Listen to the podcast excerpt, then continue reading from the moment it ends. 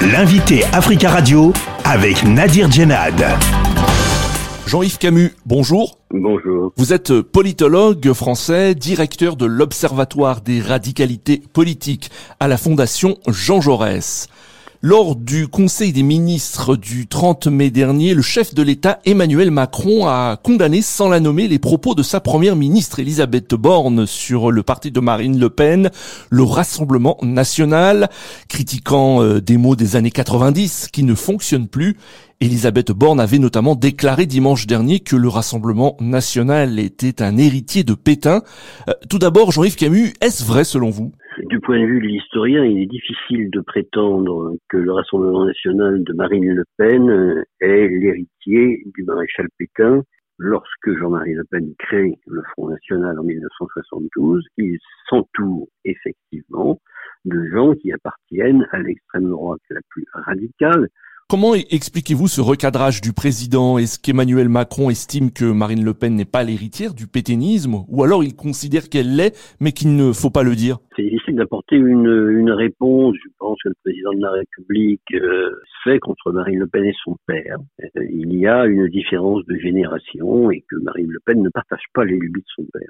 Et puis ensuite, effectivement, euh, il, il, voit le, le problème politique qui se pose à lui. Ce problème est le suivant. Depuis 40 ans, les scores électoraux euh, de ce parti montent et au fond, les slogans qui ont été utilisés euh, disant qu'il était fasciste, qu'il était l'héritier de la collaboration, l'héritier du pétainisme, etc., n'ont jamais dissuadé les électeurs de voter pour lui. Il y a bien, selon vous, deux visions de combattre le Rassemblement national qui s'affrontent au sommet de l'exécutif? Il semble qu'il y ait effectivement deux approches qui se qui se confrontent. Moi, je prétends que le jugement moral et l'approche, euh, on va dire euh, proprement politique, du décortiquage du programme du RN pour montrer que ça ne marche pas, que dans certains cas ça n'est pas constitutionnel, etc. Je pense que les deux peuvent s'articuler. Si demain on trouve un adhérent euh, du, Rassemblement national qui milite dans un groupe ouvertement néo-fasciste qui fait l'apologie du maréchal Pétain, il est bien évident que c'est moralement condamnable, aucun doute là-dessus.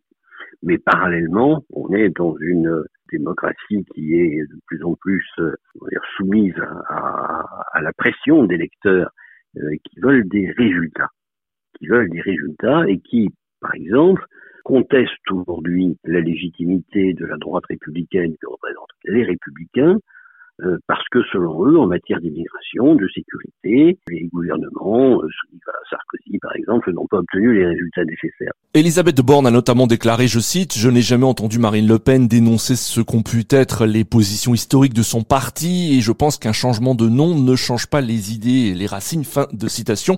Est-ce que selon vous, euh, Marine Le Pen a du mal à prendre ses distances avec l'histoire de, de son parti? Elle ne veut pas dénoncer. En tout cas, je pense qu'elle ne le fera pas tant que son père sera Dénoncer, ça voudrait dire faire une déclaration solennelle disant euh, lorsque mon père en était président, ce parti s'est trompé, il a défendu des idées nauséabondes. Ça, elle le fera pas. Elisabeth Borne a, a, critiqué sévèrement le Rassemblement national. Il y a quelques semaines, c'était le ministre de l'Intérieur, Gérald Darmanin, de le faire. Euh, on sait que le gouvernement a connu beaucoup de difficultés avec la réforme des retraites.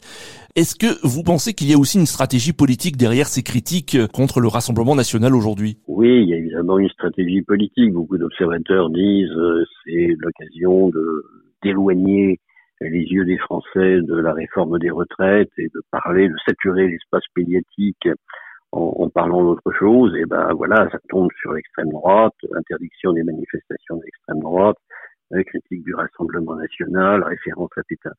Mais encore une fois, le problème, c'est que tout cela ne marche pas, parce que nous avons eu beaucoup de séquences par le passé où pour euh, faire diversion par rapport à une réforme euh, ou à une décision gouvernementale, subitement, les projecteurs étaient braqués euh, sur le, le, le, Front National et le Rassemblement National. Ça n'a jamais fonctionné. Vous savez, ce qu'il faut regarder, c'est le score de Marine Le Pen. En 2017, à la présidentielle, elle fait un débat d'entre-deux tours absolument calamiteux. Et pourtant, elle remporte 33% des voix. À l'élection présidentielle de 2022, elle fait un débat beaucoup plus sérieux. Elle remporte 42% des voix. Alors, euh, ce qu'il y a aussi dans la tête de l'exécutif, c'est mais qu'est-ce qui va se passer en 2027 Je rappelle qu'en 2027, Emmanuel Macron ne pourra pas briguer un troisième mandat. Donc, l'hypothèse de voir Marine Le Pen élue à la présidence de la République, qui était une hypothèse d'école il y a encore quelques années, n'est plus totalement invraisemblable, tant la gauche est divisée, et tant par ailleurs les républicains, donc la droite conservatrice, sont affaiblis. On verra aux élections européennes ce qu'il reste des républicains.